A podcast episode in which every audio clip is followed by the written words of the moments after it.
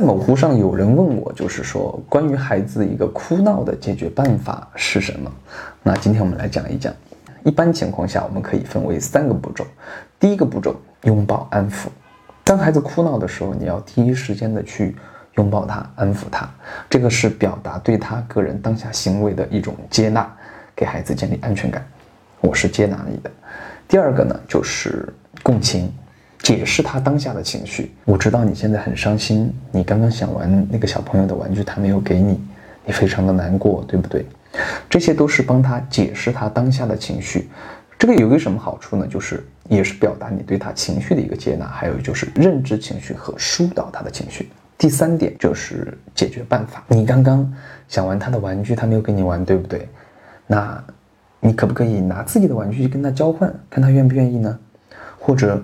等他玩够了，然后你再去征得他的同意。要不我们试试？这个就是在他的哭闹情绪平息之后，跟他一起去寻求解决办法，这样能给孩子带来一些思考和一些经验上的积累。我们在网上应该看过李玫瑾老师的很多视频，他也讲到过一个关于孩子哭闹的解决办法。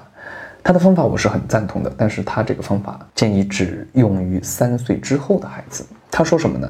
他说，当你跟孩子产生矛盾型哭闹的时候，就是他要一个什么玩具在商场里边，嗯，你不同意，然后他跟你哭闹，嗯，这样的情况呢，他说，把孩子带到一个比较私人的空间里边，放任他的哭闹，你看着他哭闹。这种情况之下，请你一定要在旁边陪着孩子，不要让他自己一个人哭闹，一定一定要陪着他。这个也是表达你对他个人的接纳和对他当下情绪的一个接纳。然后我们再去实施刚刚讲到的第二步和第三步。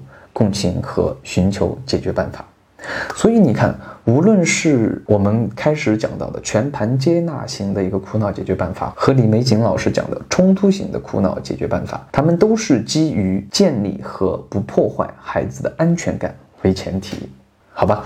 那我们今天就分享到这儿，愿你更懂孩子，再见。